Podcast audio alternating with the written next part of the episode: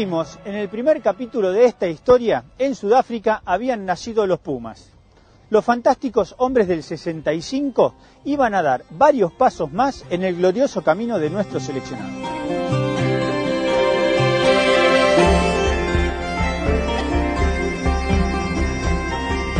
Porque el argentino es muy descreído. Teníamos que demostrar de alguna manera de que lo que habíamos jugado en Sudáfrica había sido importante. A mí hubo gente, pero muy metida en el rugby, que me dijo, los resultados los, arreglaron allá para que vaya más gente a los partidos, a los partidos importantes. Un disparate. Pero, pero argentino es así, o somos así. La gran hazaña de Ellis Park ya se había concretado. Ahora llegaba el momento de mostrarle a los argentinos quiénes eran los Pumas. Mostrarles que nuestro país ya estaba en el mapa del rugby mundial. Hasta el 65 yo supongo que al rugby mucha bola no le daban, que a partir de ahí supongo que empezó a ser más conocido. El jugador de los Pumas siempre tiene que demostrar, siempre tiene que jugar y siempre tiene que, rendir al máximo sus posibilidades. Pero para nosotros era una prueba este, fundamental. Los Pumas se habían medio afirmado en Sudáfrica y había que revolver a demostrar que, que lo de Sudáfrica no había sido una casualidad.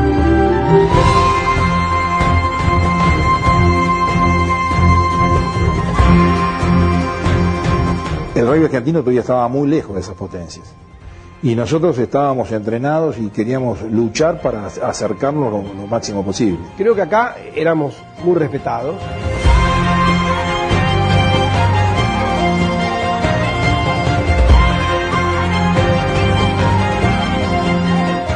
Y eso nos, este, nos condicionaba este, a seguir este, buscando los próximos partidos ganar.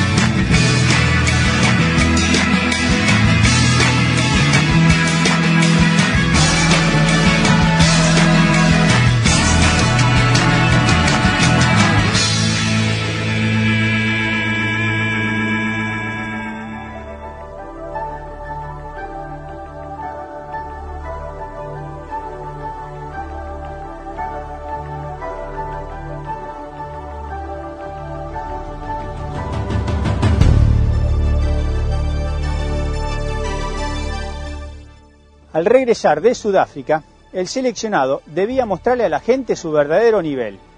Por eso, los partidos con sección Palúa y Oxford y Cambridge fueron un termómetro de lo que eran los nuevos Pumas.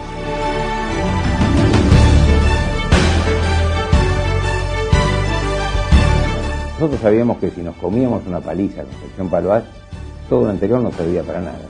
Y ese equipo vuelve a, la Argentina y le gana sección Palúa partido durísimo, eh, pero pone de manifiesto lo que son los Pumas. Entonces entró una preocupación, una seriedad, eh, hasta por demostrar que todo era verdad y hasta demostrar que, que éramos más duros que los que habíamos salido.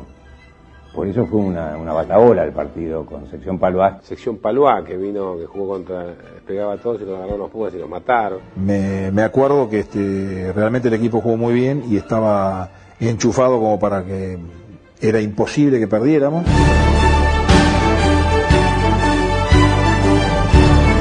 Sección Palois, Oxford Cambridge.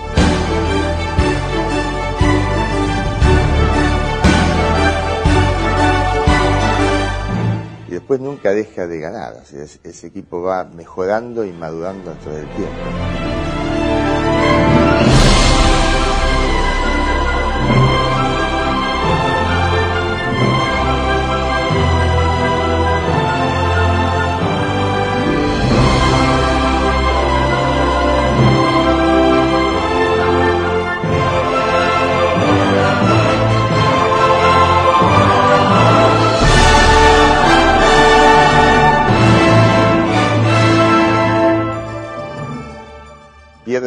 Los, los, eh, los Gazelles eh, en el 66.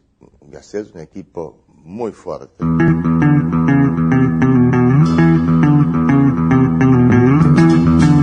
En un equipo de Gazelles que era casi los Springboks, en una salida de 22, que en vez de darle la pelota de la apertura, yo lo hago cortita. La cancha de Maldonado era una cancha más bien dura o dura, la pelota no me pica bien como para levantarla, entonces la, la llevé un par de veces con el pie y en el último intento, cuando ya estaba llegando, porque corrí casi toda la cancha, la- a la salida de uno o dos jugadores de ellos, la quiero tocar un poco más larga para llegar al ingol y hacer el try.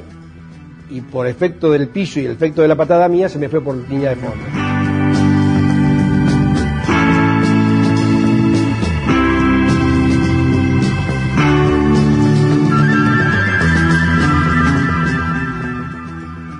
Pumas se sienten ah, en el vestuario previo partido, te estás sintiendo y palpando lo que ocurre en ese vestuario y con cada jugador.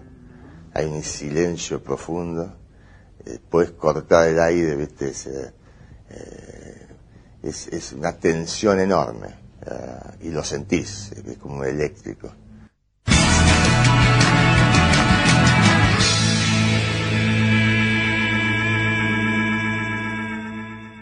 Era un flaco, un flaco alto y, bueno, venía de Curupaití y no lo conocía a nadie. Yo eh, entré al seleccionado porque Botarini se rompió el talón de Aquiles, que era un crack, boludo, que Botarini era...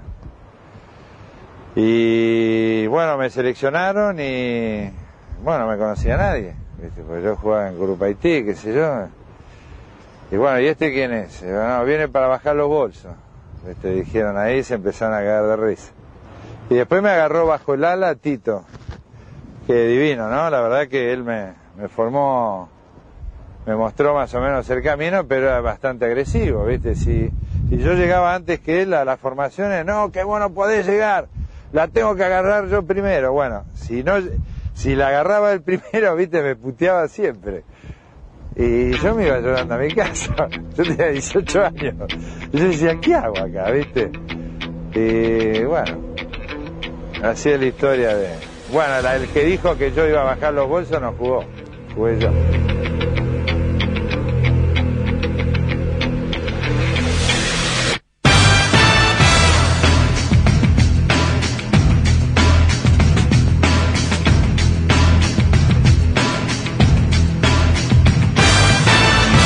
Partir de 1966, los Pumas comienzan a recibir la visita de grandes seleccionados extranjeros. El rugby argentino se inserta definitivamente en el escenario internacional.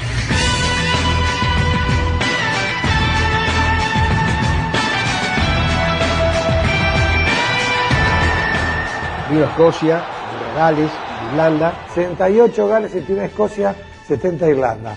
Esos partidos, bueno, eran partidos muy justitos, o sea, eran primero con eh, scores muy, eh, muy chicos, ¿no?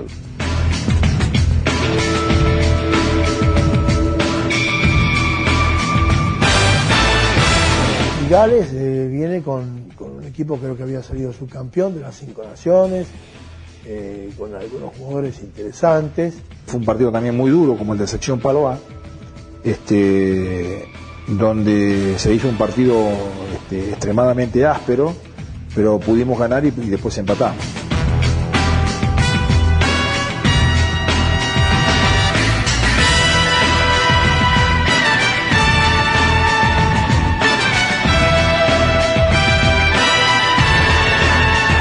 Tres años seguidos que vinieron eh, Gales, Escocia e Irlanda y, y fueron partidos muy muy duros que pudimos ganar eh, eh, a los tres países. Les ganamos y les ganamos bien.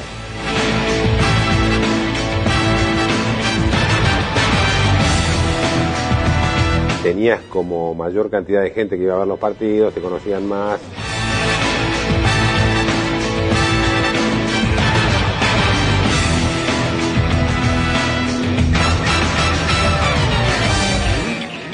Éramos los jugadores, los entrenadores, eh, nos encerramos en el vestuario y mucha eh, presión y mucha eh, juntarnos. El equipo se fue consolidando con muy pocos cambios.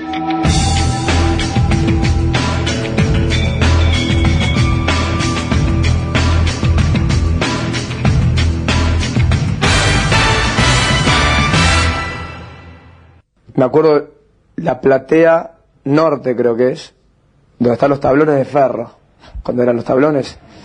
Eh, y me acuerdo del, del altoparlante diciendo las mismas canciones que, que salían todo el tiempo. nos parecía deslumbrante. Realmente estábamos acostumbrados a jugar en una cancha normal, con poca gente, y acá el cambio fue importante en ese sentido, así que este, era conmocionante jugar una cancha tan grande para nosotros. Ferro era bárbaro, era, era como si fuera a jugar en una cancha más grande que la que se jugaba así.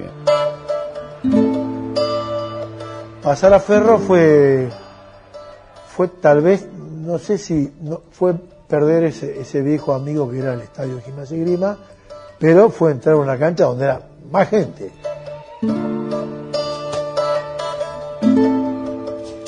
A partir de 1970, el rugby vuelve a un escenario que ya había utilizado en 1932. El Estadio de Ferro se transforma en la Catedral del Rugby Argentino.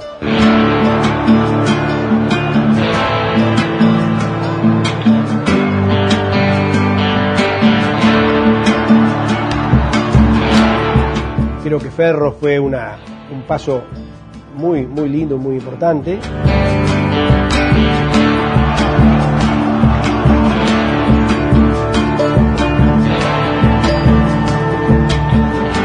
Realmente te daba un poco de miedo que hubiera tanta gente y, además este, la misma gente se daba máquina, entonces gritaban y qué sé yo. eh, En gimnasia era mucho más tranquila, las tribunas mucho más precisas, no, no había eco, no había resonancia, entonces era mucho, mucho más tranquila. Acá impresionaba mucho.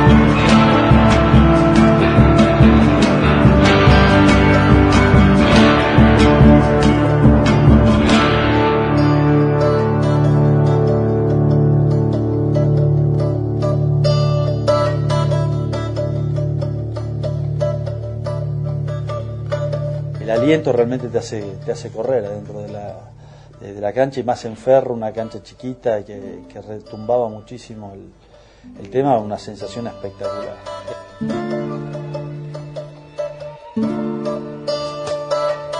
Salíamos por el túnel, este, también era algo absolutamente novedoso y, y bueno, y de repente encontrarse con tanta gente era impactante.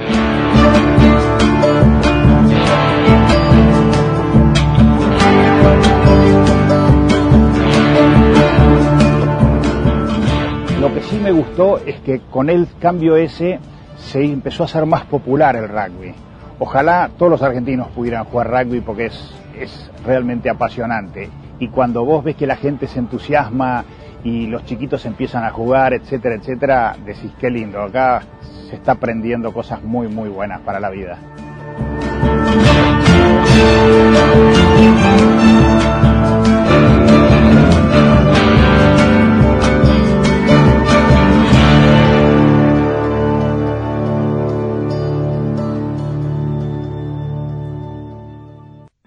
Por ahí viéndolo con el tiempo uno se ríe, pero en el momento fue muy, muy desagradable.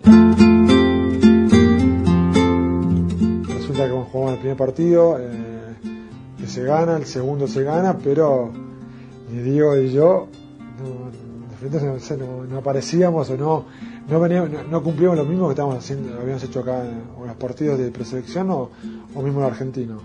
Nos metieron a Fabián y a mí toda la presión, como que el equipo estaba jugando mal, porque nosotros estábamos jugando mal. Pochola con toda su, adrenalina en sus charlas y el contagio que hace, eh, nos agarra a dos y empieza a decir que, empezamos a aparecer porque, porque si no era como que nos volvíamos y en ese momento me dicen, Claro, la, frase oficial fue sobretes de perro, que tanto a Diego a mí nos quedó grabado. Éramos sobrete de perro. Sobrete de perro, prendan la moto porque si no se vuelven, dijo. Cuando llegué al cuarto, que estaba con Martín Sansot, yo, y, y Martín en ese momento me dice que le tenía que meter. Siguió como que siguió la charla, metiendo presión y que, que si no nos iban a mandar de vuelta y qué sé yo. Yo me encerré en el baño a llorar. Por, por suerte el partido con Gazelles levantamos en el juego, eh, le ganamos a Gazelles. Bueno, me tocó a Diego hacer un try, a mí otro try, así que de ahí en más fue positivo la gira.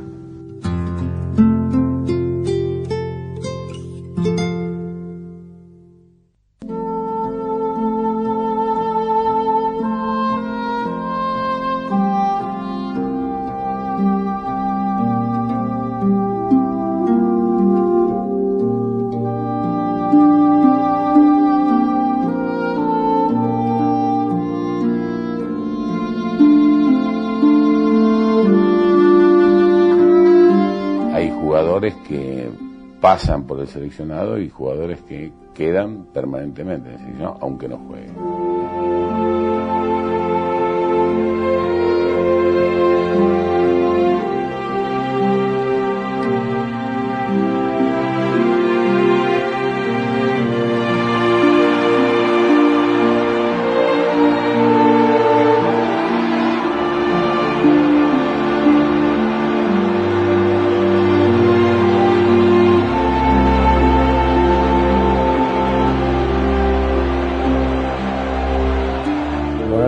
Camiseta argentina debe ser lo que todo jugador de rugby debe aspirar eh, o- debe- y es un momento que, la verdad que es un orgullo. Yo tengo el, el olor de las cosas que viví con esa camisa.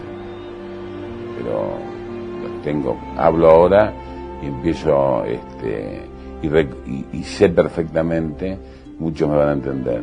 Este el, el olor de, de- el primer partido que jugamos con Chile en Sudáfrica, por ejemplo, estoy hablando ahora y lo huelo.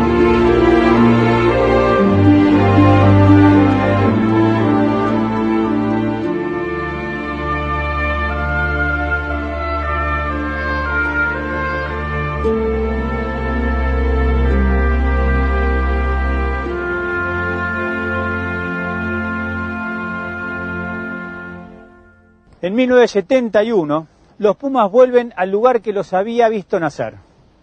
En su segunda gira por Sudáfrica, nuestro seleccionado iba a consolidar su prestigio.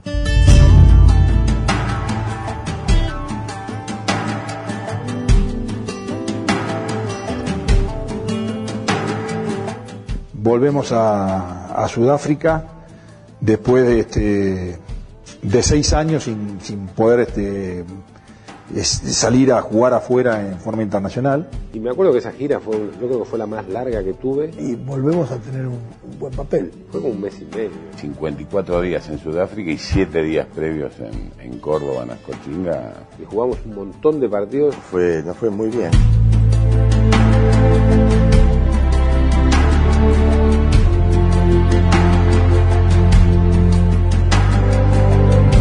terminamos todos muy lastimados. O sea, no había prácticamente recambios. Eh, acuerdo que entraban a la- antes de los partidos, lo más importante era el tipo que venía a inyectarte para, para que no te dolieran los golpes.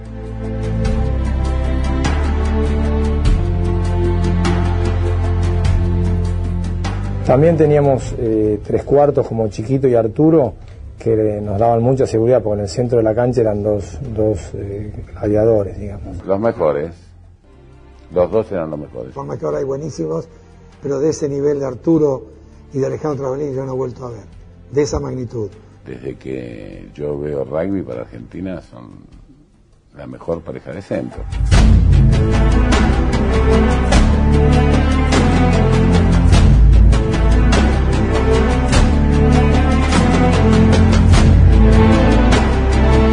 En Sudáfrica se produce el primer recambio en los Pumas. La nueva generación empieza a entender de qué se trata ponerse la celeste y blanca.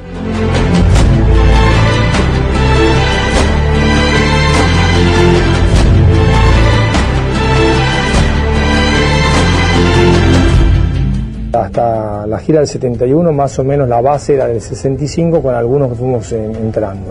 Ya en el 71 se hace un recambio total. Se va Aitor, eh, bueno, la tercera línea prácticamente se va completa. Ya había jugadores que habían ido al 65 que ya estaban más veteranos, que dejaron varios. Hubo recambio, uh, Aitor, que lamentablemente ya no está con nosotros, que, que, fue para mí el mejor capitán y el, ejemplo de capitán de las Pumas fue, fue Aitor. Tito Fernández uh, lo reemplaza en segundo partido y, y García Yáñez, que fue mi amigo de, de, todas épocas y para mí un fenómeno del de, deporte de rugby, también lo reemplaza Nicola. Aitor, eh, García Yáñez, que casi se retiraron eh, en, el, en la gira de 71.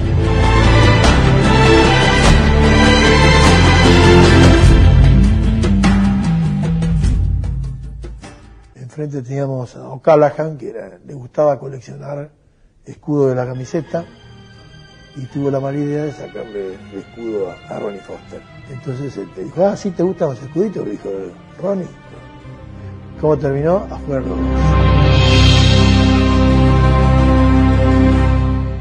El seleccionado tenía casi todo. Fuerza, coraje, decisión, amor por la camiseta,